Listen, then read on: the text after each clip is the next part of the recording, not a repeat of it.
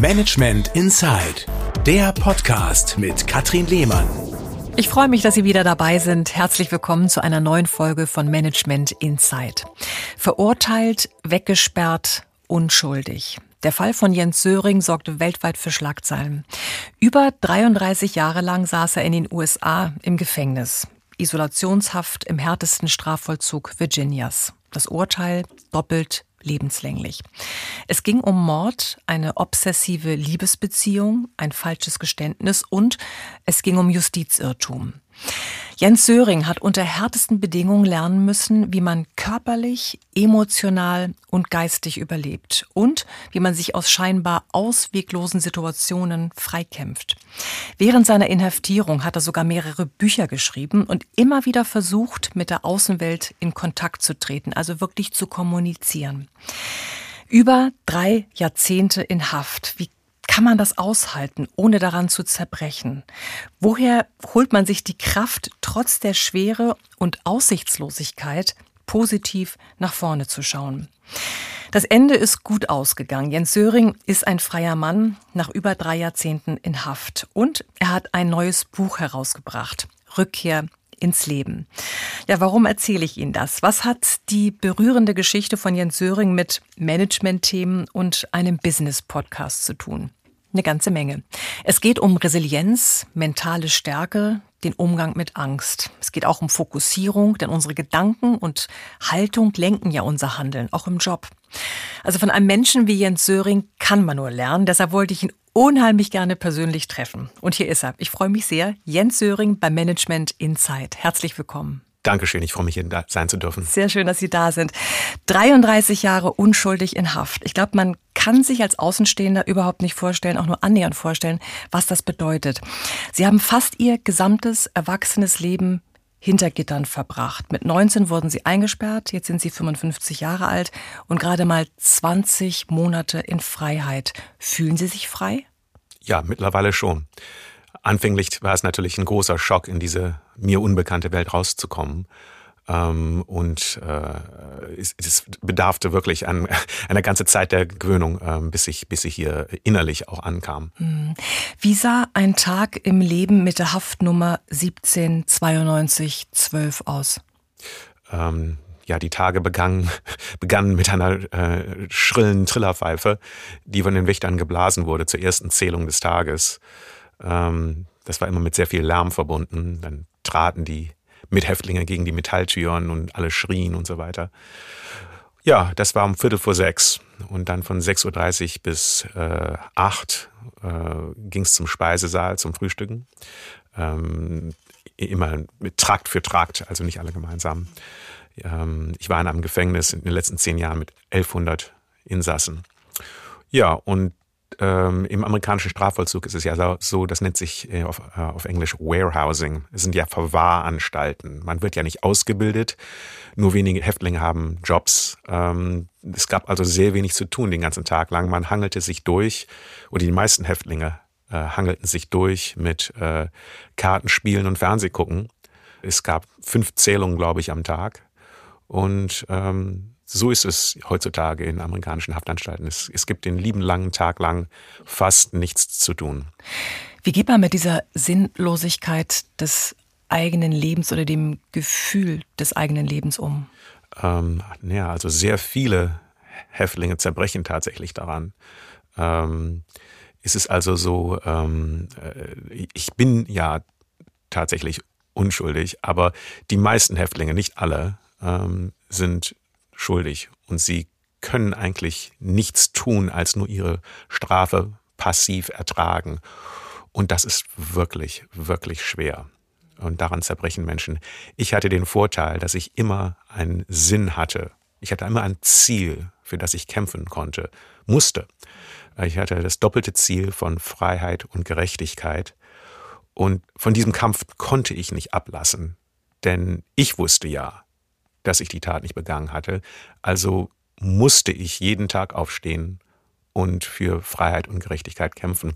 Dazu muss ich noch sagen, das eine Ziel habe ich erreicht mit meiner Erlassung 2019, das nämlich Freiheit. Das andere Ziel, Gerechtigkeit, habe ich natürlich nicht erreicht, denn ähm, es ist zwar eine Tatsache, dass ich unschuldig bin, aber äh, das ist nicht anerkannt worden vom amerikanischen System.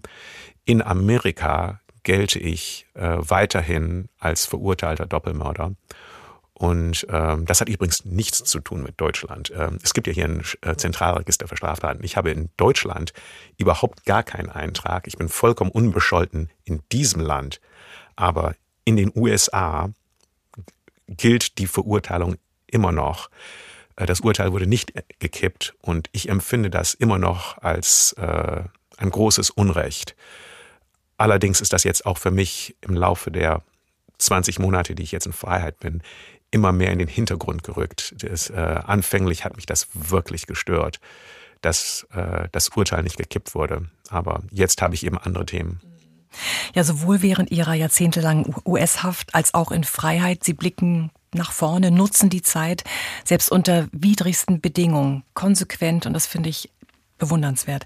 Jetzt bauen Sie sich eine neue Zukunft auf, Herr Söring, äh, auch im Managementbereich. Darüber werden wir noch ausführlich sprechen. Deshalb geht unser Gespräch auch über zwei Folgen. Das äh, liegt mir am Herzen, einfach um Sie kennenzulernen, um auch zu wissen, Worauf begründet sich Ihre Expertise jetzt auch im Managementbereich durchzustarten? Das ist super spannend. Davon werden ganz, ganz viele Menschen profitieren. Aber erstmal möchte ich gerne Sie kennenlernen und ähm, zu Ihrem neuen Buch kommen, Rückkehr ins Leben. Das heißt so, ist seit dem 20. September auf dem Markt und geht wahrscheinlich durch die Decke, oder? Äh, ich kenne noch keine Zahlen. Ich, ich bin voll im ähm, Modus, äh, dass ich also von einem Interview zum nächsten hechle. Äh, das läuft wirklich gut, aber ähm, was, die, was die Verkaufszahlen das sind, wissen weiß Sie ich nicht. nicht. Aber ist das nicht auch eine bisschen schräge Welt? Jetzt haben die so viele Pressetermine, das Buch ist erschienen. Wie empfinden Sie das? Jetzt sind das Scheinwerfer, hier sind Mikrofone auf Sie gerichtet im Studio. Was macht das mit Ihnen? Ich bin sehr, sehr dankbar dafür. Ich, bin, ich war 33 Jahre lang weggesperrt und konnte nicht, mich kann, konnte nicht, ich konnte mich nicht frei bewegen. Jetzt äh, fahre ich mit dem Zug von einer Stadt zur nächsten. Das ist schon mal für mich ein vollkommen ungewohntes Erlebnis. Es ist wunder, wunderschön.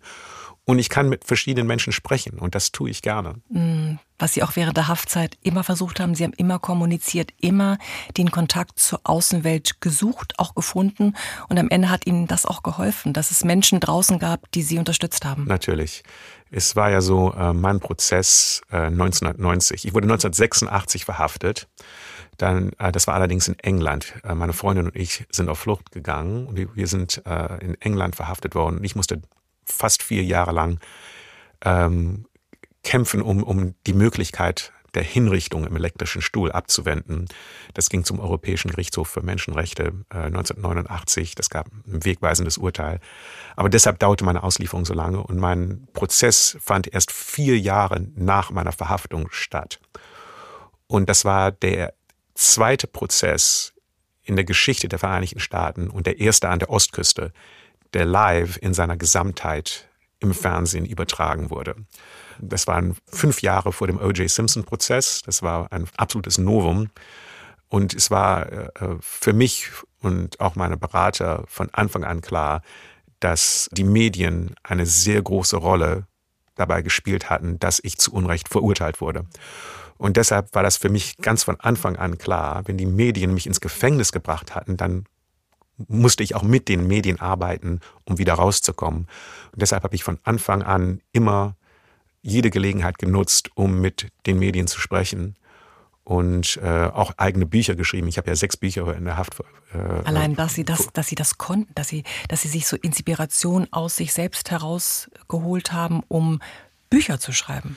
Naja, ich, äh, äh, wie gesagt, wenn man das, das ist eben, darum habe ich schon angesprochen, man muss einen Sinn haben, man muss ein Ziel haben, für das es sich lohnt zu kämpfen. Und äh, dann muss man eben kreativ werden mit der Wahl der Mittel, wie man dieses Ziel erreicht. Und Bücher schreiben war eben ein Mittel, ein, eine Waffe im Kampf. Und es befasste sich eben wieder mit der Medienarbeit. Wenn man als Monster angesehen wird, hört einem niemand zu. Dann kann man neue Beweise bringen und die werden einfach ignoriert. Also muss man erstmal das Gegenüber davon überzeugen, dass man überhaupt ein Mensch ist und kein Monster. Und dann erschafft man sich die Bereitschaft beim Gegenüber, äh, dass sie sich überhaupt mal die neuen Beweise anschauen. Und das haben Sie auch zum Sinn Ihres Lebens gemacht. Und das geht ja auch heute, wenn man das so überträgt auf unsere Welt, in Anführungsstrichen. Jetzt ist es ja auch Ihre Welt ähm, zum Thema Purpose. Das ist ja auch im Managementbereich ein ganz, ganz wichtiger Punkt gerade, dass wir alle ähm, ja sinnstiftend unterwegs sind. Also zumindest auf der Suche nach sinnstiftender Arbeit. Also das ist zumindest etwas, was vielen Menschen am Herzen liegt. Und das haben Sie für sich in der Haftzeit ja par excellence äh, rausgefiltert. Ja, äh, das ist tatsächlich ein Bereich, der mich sehr interessiert, dieser ganze äh, Gedanke des, des, des Sinn, der Sinnsuche und der Sinn des, eines Narrativs, was äh, den Sinn äh, kommuniziert. Denn gerade in der Kommunikation ist ja die Geschichte das effektivste Mittel. Und in meinem Fall ist es, also ich fand es immer ganz interessant, dass es zwei verschiedene Geschichten gab, was in der Tatnacht geschah. Und ähm, anfänglich hatte das eine Narrativ die Überhand, nämlich das Narrativ meines falschen Geständnisses, welches der Staatsanwalt dann zu seiner Theorie übernahm. Und dieses Narrativ verlor im Laufe der Jahrzehnte äh, an Überzeugungskraft, weil es überhaupt gar keine objektiven Tatsachen gibt, die dieses Narrativ unterstützt haben. Es gibt am Tatort keinen einzigen Fingerabdruck von mir, kein Haar, kein Schuhabdruck. Das Blut wurde Jahrzehnte später getestet. Nicht mein DNA, anderes DNA. Zeugen gab es ja auch nicht. Und im Gegensatz dazu, und das ist eben wichtig bei der Kommunikation, dass ein Narrativ auch unterstützt wird durch Tatsachen. Und im Laufe der Jahrzehnte war es halt so, dass sich immer mehr Tatsachen entwickeln, die mein Narrativ unterstützten. Und das hat dann auch meine Kommunikation effektiver gemacht mit der Außenwelt. Sie haben ja damals aus Liebe gelogen. Das stimmt. Haben dann gemerkt, dass das der falsche Weg gewesen ist. Sie sagten mir auch im Vorgespräch, dass, äh, dass Sie ein Mensch sind, der ähm, sehr zuverlässig ist, der hält, was er verspricht, der macht, was er sagt. Da sind Sie jetzt ja ganz schön damit hingefallen. Ne? Das kann man wohl sagen. Ich meine, ich war sehr jung. Ich war ähm, dazu auch noch sehr unreif. Und ich war ähm, arg verliebt. Und ich war vollkommen überzeugt oder begeistert von dem Gedanken, ähm, den Held zu spielen und mich selber zu opfern, um ein Menschenleben zu retten. Und das, das selbstverständlich für, als, als Erwachsener kann man darüber nur den Kopf schütteln. Aber als Teenager, und das war ich damals, äh, ist, sieht man die Welt sehr anders da will man der, der Held sein. Und besonders für die Freundin, nicht? Und äh, ich, mein Vater war ja deutscher Diplomat in den Vereinigten Staaten. Ich hatte meinen eigenen Diplomatenpass mit einem US State Department Diplomatic Visa. Ich dachte, ich hatte diplomatische Immunität und könnte die Verantwortung übernehmen für diese Tat und würde dann nur in Deutschland verurteilt zu Jugendstrafrecht. Fünf Jahre wäre das gewesen, ne? Fünf bis zehn, Fünf genau. Bis zehn. Und das mhm. war, und aber das, der, der, ich, mir war nicht bekannt und mir war nicht bewusst, dass es eine Feinheit in der Wiener Konvention zu diplomatischen Beziehungen gibt. Dass äh, normalerweise sind die Angehörigen von Diplomaten geschützt durch diplomatische Immunität und ich war der Angehörige meines Vaters. Aber es gibt halt eine Ausnahme. Bei Konsulardiplomaten äh, ist nur der Diplomat geschützt und nicht seine Angehörige, Angehörigen. Und das wussten Sie Das nicht. wusste ich nicht. Denn mein Vater war vorher immer an Botschaften. Und es war quasi nur zu der kritischen Zeit, dass er an einem Konsulat war und eben deshalb ich keinen Schutz hatte. Ja, und als mir dann bewusst wurde, dass ich einen schrecklichen Fehler gemacht hatte, äh, war es dann zu spät.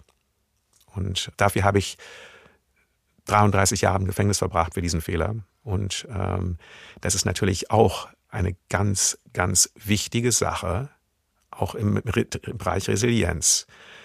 Man muss Haltung zeigen, man muss Verantwortung übernehmen, sonst fällt man in die Opferrolle und man kann sich nicht selber helfen. Mir war von Anfang an bewusst, es ist alles meine Schuld. Ich hätte der Polizei die Wahrheit sagen können. Ich habe sie belogen. Und alles andere, was danach kam, die 33 Jahre Haft, all die verschiedenen Ungerechtigkeiten, die geschahen, ja, da kann ich auf niemanden wütend sein. Ich kann nicht Und bin ich auch nicht. Ich werde oft gefragt, ob ich wütend bin auf meine Freundin. Nein. Ich hätte ja die Wahrheit sagen können. Ja, ich, ich finde es wirklich bewundernswert, wie Sie da ähm, ja mit so einer Klarheit und Stärke damit umgehen können. Aber ich glaube, das ist auch genau das, was Sie ausmacht, dass Sie das in sich tragen, diese mentale Stärke und auch diese Fokussierung darauf, nach Lösungen zu suchen und sich nicht in der Opferrolle zu sehen, nach vorne zu blicken, um das Ganze zu durchstehen. Und das ist ja auch wiederum im Managementbereich wichtig, sich zu fokussieren, auch zu sagen, okay, das ist jetzt nicht gut gelaufen, das ist eine Krise gewesen, wie können wir da rauskommen? Nicht? Wie gehen wir damit um? Gucken wir es auf, auf das Problem jetzt ewig lange oder, oder schauen wir nach einer Lösung? Wie realisieren wir die Lösung? Und Sie haben äh, meinem Empfinden nach immer lösungsorientiert in Anführungsstrichen gearbeitet. Selbstbestimmt leben ne, ist in Freiheit sein. Das ist ja ein Luxus und überhaupt nicht selbstverständlich. Das wird einem ja erst bewusst, wenn man sich vorstellt, dass Sie über Jahrzehnte hinweg fremdbestimmt leben mussten. Wie konnten Sie ähm, mit diesem Gefängnissystem umgehen, sich irgendwie arrangieren? Ähm, ja, da war, für mich gab es, wenn ich also auf meine, mein Leben zurückblicke, gab es eigentlich vier Phasen. Die ersten drei bis vier Jahre äh, ging es darum, die Hinrichtung im elektrischen Stuhl zu vermeiden. Und das gelang dann äh, durch dieses Urteil am Europäischen Gerichtshof für Menschenrechte 1989. Die nächsten zehn Jahre ging es primär darum, mich vor meinen Mithäftlingen zu schützen denn da war ich äh, leider, äh, so doof sich das jetzt anhört, damals war ich jung und hübsch. Ja, klar, und das ist, das ist keine ist gute Sache im Gefängnis. Schlimm, ja. ja. Und da habe ich Strategien entwickelt, wie ich im Gefängnis mit meinen Häftlingen überleben konnte. Das, war, das waren harte Zeiten. Ähm, und die folgenden zehn Jahre, das waren die 2000er, das war äh, das Jahrzehnt, in dem ich mich mit dem äh, Justizsystem befasst habe mit dem Gefängnissystem. Da habe ich also Bücher über Justizreform geschrieben und von innerhalb der Gefängnismauern das Gefängnis angegriffen, aber über Bücher und über Interviews. Und das ist erlaubt worden, dass Sie das, dass Sie da Bücher es, es wurde erlaubt, aber höchst widerwillig. Äh, man hat mich tatsächlich 2004 äh, nach der Veröffentlichung einer positiven Rezension über mein zweites Buch hat man mich äh, sechs Wochen lang in die Strafzellen verlegt um mir ein Signal zu senden, dass ich das mal, mal besser aufhören sollte mit dem Bücherschreiben. Und das hat nicht funktioniert. Ich habe dann alles in allem sechs Bücher geschrieben im Gefängnis. Ähm, dieser Anschichtungsversuch ist also, der hat mir eigentlich Kraft gegeben, denn er hat mir gezeigt, wenn, die, wenn, wenn meine Bücher die so nervös machen, dass sie mich dafür in die Strafzellen verlegen, dann bin ich auf der richtigen Schiene. Und damit habe ich die 2000er verbracht. Und dann die 2010er habe ich damit verbracht, äh, auf der politischen Ebene zu kämpfen und vor allen Dingen auch neue Beweise zu sammeln und neue Unterstützer. Und das führte ja dann dazu, dass unter anderem zum Beispiel der Bestsellerautor äh, John Grisham ähm, äh, mich unterstützt hat. Ein ehemaliger Strafverteidiger ist er ja auch. Das ist es eben. Der war, bevor er Autor wurde, war er ja Strafverteidiger in einem Südstaat. Wie, äh, er war in Mississippi und Virginia ist natürlich auch ein Südstaat. Er kennt also das System bestens und er hat sich ausgiebig mit meinem Fall befasst und kam eben zu der Überzeugung, dass ich unschuldig bin und hat das auch öffentlich kommuniziert. Und wir sind jetzt ziemlich gute Freunde. Wir telefonieren so etwa alle zwei Wochen.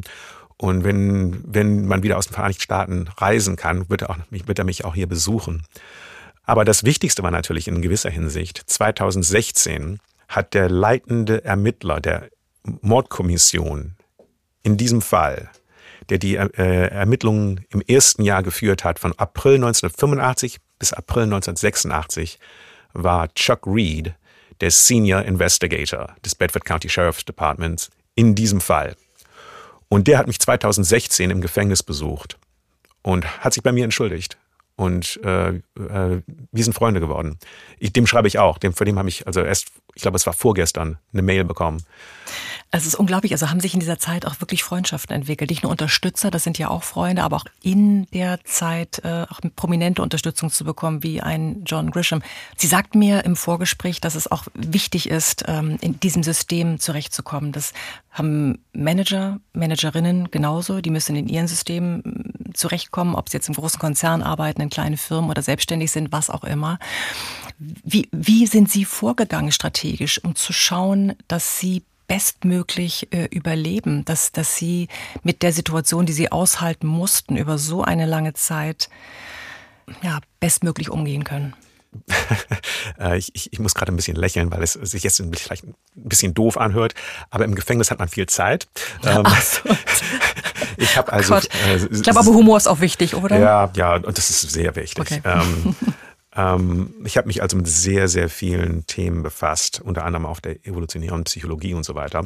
Also, äh, wenn man sich mal vorstellt, äh, als Höhlenmenschen Unsere Vorfahren haben überlebt, weil sie, als der Säbelzahntiger auf sie zulief, sich auf das Problem direkt vor ihnen konzentriert haben. Und das ist das Einzige, was sie sahen und, äh, äh, und damit haben sie sich befasst und deshalb haben sie überlebt. Aber die Probleme, die wir heute in dieser Gesellschaft haben und die äh, Manager haben und auch ich im Gefängnis hatte, sind nicht derselben Art. Ähm, was uns allerdings dann daran dabei schwächt, wie wir mit Problemen fertig werden, ist, dass wir immer noch diese, dieses einprogrammierte Verhalten unserer Höhlenmenschen-Vorfahren haben, dass wir uns auf das Problem direkt vor uns konzentrieren. Das ist meistens nicht heutzutage das richtige, echte Problem. Das tatsächliche Problem ist das strukturelle Problem, was dahinter liegt. Ein konkretes Beispiel aus meinem Leben, was aber anwendbar ist, auch in, in allen anderen Situationen. Äh, in den 1990er Jahren war ich direkt bedroht. Äh, ähm, es gab auch einen Vorfall von Vergewaltigung durch andere Häftlinge. Und das vordergründige Problem ist, wie schütze ich mich vor Vergewaltigung? Da kann ich zum Beispiel Schutzgeld bezahlen. Aber wenn ich es nicht habe, dann nö, das ist nicht das Problem. Das Problem ist, wenn man Schutzgeld zahlt, ist man immer noch in der Opferrolle. Andere hören das, dann ist, dann ist man immer noch der Schwache. Das strukturelle Problem war, dass ich zu niedrig war in der Hackordnung, in der Hierarchie der Häftlinge. Ich musste unbedingt aufsteigen in der Hierarchie der Häftlinge, so dass ich nicht mehr als Opfer wahrgenommen wurde. Wie habe ich das gemacht? Ich habe mich, äh, ich habe zwei ältere Häftlinge gesehen, die Leihgeschäfte betrieben mit anderen Insassen. Ähm, was die gemacht haben, das nannte sich Running a Storebox. Ja, die haben zum Beispiel zwei Colas verliehen und da musste man drei Colas zurückzahlen oder zwei Päckchen Zigaretten und da musste drei Päckchen Zigaretten zurückzahlen. Und wenn die Schuldner nicht zahlten, dann haben sie sie verprügelt. Die beiden hießen Chuck und Arthur. Ja, und ich habe mir das angeguckt und ähm, die mochten sehr gerne Poker spielen. Und eines Tages, als das Pokerspiel vorbei war und die beiden aber noch saßen und noch nicht den Tisch verlassen hatten, habe ich mich zu ihnen gesetzt und habe ihnen gesagt, Leute, ihr habt meinen Prozess im Fernsehen gesehen, ihr wisst, wer ich bin. Ich bin dieser etwas nerdige äh, Deutscher und ähm, ich möchte euch mal erklären, wie ihr eure Geschäftsabläufe optimieren könnt. Äh, habe mich so also ein bisschen aufgespielt als äh, Knast McKinsey, ja, und habe ihnen gesagt, passt auf, wenn ihr mit mir zusammenarbeitet, ja, dann ähm, könnt ihr mehr Geld verdienen mit weniger Zeitaufwand und weniger Gewalt. Und die haben mir eine Chance gegeben, ihnen das zu erklären. Und das kleine bisschen BWL, was ich studiert hatte, und es war wirklich sehr, sehr wenig, aber das kleine bisschen konnte ich hier anwenden, habe ihnen also erklärt, Kartellformierung, ja, wir müssen zusammenarbeiten, nicht gegeneinander. Äh, Kreditwürdigkeitsüberprüfung, wir müssen uns absprechen, wer schuldet wem was, ja, damit die, die Schuldner uns nicht gegenseitig gegeneinander ausspielen können. Ähm, und äh, äh, Marktsegmentierung, Sie würden sich auf die Zigaretten konzentrieren und ich würde mich auf die Colas und Chips konzentrieren. Und äh, Kundenservice. Denn das Grundproblem war ja, dass sie ihre Schuldner verprügeln. Aber wenn die in der Krankenstation sind, können sie die Schulden nicht bedienen. Und dann ging so ein Licht auf. Man konnte so richtig sehen, oh, ja. Und ich gesagt, also, der Kunde ist König. Das ist jetzt keine Knastmasche. Ihr, ihr macht das hier als Knastmasche, ein Hustle. Ja? Tatsächlich ist es aber ein Geschäft. Behandelt es wie ein Geschäft. Das sind eure Kunden. Behandelt sie gut.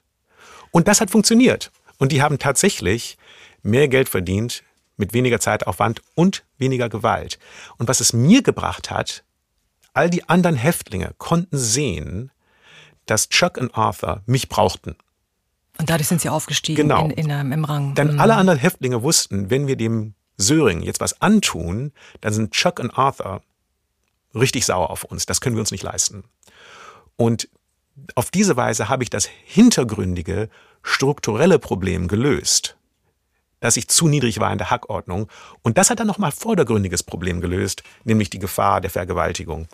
Und wenn man versucht, Lösungsansätze zu finden in anderen Situationen, muss man genau diesen Schritt nehmen. Man muss sich bewusst machen, in vielen Fällen ist das vordergründige Problem gar nicht das echte. In vielen Fällen es, gibt es ein größeres Problem, ein strukturelles Problem dahinter. Und darauf muss man sich konzentrieren. So findet man Lösungsansätze. Super spannend, weil Sie haben es ja auch geschafft, unter diesen widrigsten Bedingungen auch andere Menschen mitzunehmen. Auch das ist ja ein Thema Management. Wie kann ich es schaffen, andere Menschen mitzunehmen? Genau.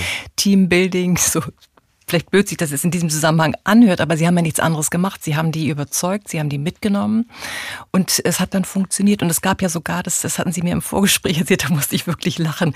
Es gab sogar für die besten Kunden damals auch ein Weihnachtsgeschenk. Ne? Tatsächlich, ja. Haben Sie denen da eine Cola vor die Tür, für die äh, Zelle? Äh, nee, so kleines, das ist ja, das ist, gerade im Gefängnis gibt es ja keine Zuwendung zwischen den Menschen. Es gibt keine Freundlichkeit, nichts Nettes. Und wenn man dann zu Weihnachten ein kleines Päckchen bekommt mit ein bisschen Schokolade, einer Cola, einer Dose Chips, dann ist die Dankbarkeit so überwältigend groß. Man kann mit so kleinen Mitteln richtig gute Kundenbeziehungen aufbauen. Denn das ist es ja schließlich gewesen. Das kann man nicht anders sagen. Aber es ist auch ein interessanter Punkt. Sie sagten gerade, dass es im Gefängnis logischerweise keine Momente gibt, wo, wo man Nähe aufbauen kann, äh, wo Emotionen gezeigt werden. Und wenn ich mir vorstelle, dass man über 30, also 33 Jahre lang in einer Situation verharren muss, wo man äh, keinerlei Emotionen zeigen kann, keine Gefühle zulassen darf, weil die einem als, als Schwäche ausgelegt werden könnten. Was macht das mit einem Menschen? Was hat das mit Ihnen gemacht?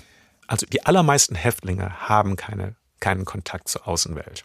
Es ist also nur eine kleine Minderheit, die Kontakt zur Außenwelt hat. Und die große Mehrheit der Häftlinge verroht tatsächlich und äh, verkümmert emotional, weil sie überhaupt gar keine menschlichen Emotionen mehr fühlen können. Ich ähm, habe das als Problem erkannt, ganz von Anfang an, und habe mich darum bemüht, menschliche Kontakte, Freundschaften in den ersten 15 Jahren auch zu meiner Familie zu pflegen, damit mein, äh, das ist jetzt eine amerikanische Ausdrucksweise, damit mein Herz nicht stirbt, ja, damit ich nicht emotional verkümmere. Und ich habe das wahnsinnige Glück gehabt, dass ich während meiner gesamten Haft immer sehr, sehr viele Menschen hatte außerhalb des Gefängnisses, die meine Freunde waren und die mich auch geliebt haben, also meine Familie und so und, und richtig gute Freunde, die sich richtig um mich gekümmert haben. Ich habe fast immer kämpfen können während der 33 Jahre. Aber es gab einmal 2009 vom drei Monate, wo ich nicht mehr kämpfen konnte. Und da hatte ich eben zu dem Zeitpunkt einen richtig, richtig guten Freund, einen Amerikaner, der hieß Tom Elliott, der war Diakon. Und der hat mir gesagt, du, ich weiß, dass du jetzt nicht mehr weiter kannst, aber warte, bevor du was Dummes machst, ja, warte, halt noch ein bisschen länger aus für mich. Und das ist auch sowas, was das kann, dafür, ich habe dann drei Monate ausgehalten und hat dann, dann für kam, ihn quasi für ihn. für ihn. und dann kamen die DNA-Testergebnisse raus, ja und dann wusste ich plötzlich, ah jetzt jetzt kann ich wieder kämpfen. Jetzt, haben Sie wieder eine Waffe in der Hand gehabt. Waffe, ja, so es stellte sich heraus, dass dieses Blut am Tatort, was mir zugeordnet worden war bei meinem Prozess, wurde ja gesagt, dieses Blut gehört Söring. Jetzt konnte ich zeigen, dass es stimmt nicht. Ja, jetzt konnte ich zeigen, dass DNA ist anderes DNA, nicht mein Blut. Dann hatte ich wieder eine Waffe. Aber diese drei Monate davor, hätte ich nicht überlebt, wenn ich nicht einen Freund gehabt hätte, der gesagt, hätte gesagt hatte, ich weiß, dass du nicht mehr weiter kannst, aber mach es trotzdem, mach es für mich. Und, und, und so hat, und, es, und so hat es funktioniert. Ja. Ne? Aber dafür braucht man eben Freunde. Mhm. Und, und wenn man keine die pflegen, die Freundschaften. Ja, ne? Das, das haben sie so ja auch getan. Sie haben sie gesucht, sie haben sie gepflegt und tausende Briefe geschrieben. Ja. Tausende Briefe. Sie sagt mir auch, dass Sie, dass Sie immer Kontakt zu den Medien gesucht haben, Interviews gegeben haben, dass dadurch viele Zuschriften kamen und Sie wirklich jede Zuschrift beantwortet haben. Bis, bis ganz zum Ende, ja. Äh, bis ganz zum Ende äh, habe ich wirklich jeden Brief beantwortet. Das letzte Jahr dann nicht mehr, denn die letzten Jahre waren wirklich sehr hart. Aber von den 33 Jahren habe ich 32 Jahre lang jeden Brief beantwortet. Herr Söring, Sie haben sich nie brechen lassen. Sie konnten sich immer auf sich selbst verlassen. Ist das was, was man trainieren kann? Ich weiß nicht, ob man es trainieren kann. Man kann definitiv die Werkzeuge erlernen. ich habe in meinem neuen Buch Rückkehr ins Leben darüber geschrieben, äh, chronologisch. Das ist eine Biografie, das ist kein Resilienz-Lehrbuch, das ist eine interessante Story über einen Menschen. Wenn man da vorsichtig liest, kann man natürlich Sachen heraussuchen, die einem äh, Weg, einen Weg zeigen, wie ich das überlebt habe. Ähm, äh, aber wie gesagt, das ist also, das ist das gegenwärtige Buch Rückkehr ins Leben ist äh, menschlich und äh, soll auch ist auch hoffentlich spannend. Ich meine, das nächste Buch, was ich jetzt äh, mit, mit dem ich jetzt loslege, ist tatsächlich äh, eine Art Resilienzratgeber, in dem ich äh, versuche aus diesen 33 Jahren konkrete praktische Tipps herauszuziehen, die ich weiterreichen kann an Menschen, die in Notlagen sind. Nicht nur persönlichen Notlagen. Im Grunde trifft das ja genauso zu auf Krisen im geschäftlichen Bereich. Bei mir war es so, dass meine Existenzgrundlage wurde vollkommen erschüttert und zerstört ähm, durch meinen eigenen Fehler. Ja, aber jetzt sind wir ja, in, leben wir in einer Welt, wo äh, die sich so schnell dreht, auch im geschäftlichen Bereich, wo, wo Geschäftsmodelle von einem Tag zum nächsten äh, nicht mehr funktionieren. Und dann muss man vollkommen umdenken. Und, ähm, das, und das ist im Prinzip gar nicht so anders. Und da, dafür braucht man eben eine Struktur, wie man mit solchen Problemen vorwärts geht. Ähm, ich hatte das große Glück, ähm, das in meinem Leben ausprobieren zu können und damit auch noch Erfolg gehabt zu haben. Denn ich habe ja überlebt und äh, ich bin dann auch tatsächlich auch noch entlassen worden, äh, was ja niemand für möglich gehalten hätte. Aber es ist passiert. Tatsächlich angekommen in Deutschland bin ich am 17. Dezember 2019. Entlassen aus der Haft wurde ich am 25. November, das also zwei Wochen, drei Wochen davor. Das heißt, bald jährt sich zum zweiten Mal der Tag Ihrer Ankunft genau. äh, in Frankfurt, der Tag in Freiheit. Gab es so ein prägnantes Erlebnis, was Sie nie vergessen werden, was Sie mit diesem Gefühl von Freiheit in Verbindung bringen, als Sie sie endlich wieder hatten? Also mein aller, allererster Eindruck war tatsächlich am Flughafen, ähm, wo ähm, äh, ich quasi überreicht wurde von diesen amerikanischen äh, ähm, ICE-Beamten. Äh, das waren also äh, Abschiebebeamte, die mich dann überreicht haben an einen äh, deutschen Polizeihauptkommissar am Frankfurter Flughafen. Und der hat mir also meine Bordkarte gegeben und hat mir also gesagt, Sie sind ein freier Mann. Und, äh, und konnten Sie das glauben, als es Ihnen gesagt wurde? Ja, das war also ein, ein, ein irres Gefühl, dass ich dann mich frei bewegen konnte. Und ähm, dann einige Minuten später bin ich von einem Gebäude über eine Straße in das Hauptgebäude am Frankfurter Flughafen reingegangen. Ich war also unter diesem strahlend blauen Himmel mit dieser Sonne und die Menschen um mich herum erschienen mir so schön und ähm, ja, und alles war so sauber und ähm, es lag keine Hand auf meiner Schulter, ich hatte keine Handschellen an, ich konnte innehalten, ich konnte stoppen auf der Straße und einfach mal um mich gucken und es war alles so schön. Und das war so der erste Moment, wo ich so richtig gemerkt habe, hey, es ist wirklich, wirklich endlich alles vorbei. Ja, und jetzt geht es um Ihren Neustart, Herr Söring, die Rückkehr ins Leben. Vermutlich kein Mensch dieser Welt wird mit Ihrer Vergangenheit tauschen wollen. Dabei ist ja das, was Sie mitbekommen haben und mitgenommen haben, auch ein großer Schatz, weil Sie ein wertvolles Fundament daraus haben entstehen lassen. Genau davon sollen bald viele Führungskräfte profitieren. Themen wie Resilienz und Wertschätzung werden dabei wichtig sein. Sie haben gerade eben von Wertschätzung gesprochen. Es ist also in gewissermaßen äh, eine Form der Achtsamkeit. Das ist ja auch so ein Thema, was jetzt gerade aktuell ist. Eben so eine Art Selbstbesinnung. Ich habe unter anderem auch neuneinhalb Jahre lang im Gefängnis zwei Stunden am Tag meditiert. Aber das ist für mich immer auch eine Sache, die mich auch im Gefängnis begleitet hat. Man muss auch, man muss auch still sein können und in sich ruhen und nicht ständig äh, der nächsten Aufgabe nachjagen, sonst zerbricht man innerlich. Herr Söring, Dankeschön, dass ähm, ja, wir Sie so offen haben kennenlernen dürfen. Ich bin sicher, Sie können viele wunderbare Tipps ans Management weiterleiten. Darüber sprechen wir in der nächsten Folge von Management Insight mit Jens Söring. Freut mich. Dankeschön. Das war Management Inside, der Podcast mit Katrin Lehmann. Alle zwei Wochen neu. Jetzt abonnieren und keine Folge verpassen. Haben Sie ein Management-Thema, das Sie interessiert, bewegt, für das Sie vielleicht sogar richtig brennen? Oder gibt es Menschen, von denen Sie sagen, der oder die gehört genau in diesen Podcast? Dann melden Sie sich gern. Sie können mir schreiben unter mail at medientraining-hamburg.de oder Sie rufen durch unter 040 227 15 150. Planen Sie für Ihr Unternehmen individuelle Interviews, die Sie im Intranet, auf Ihrer Homepage oder in den sozialen Medien veröffentlichen möchten? Gerne realisiere ich auch diese Corporate Podcasts für Sie. Melden Sie sich jederzeit. Ich freue mich auf Sie.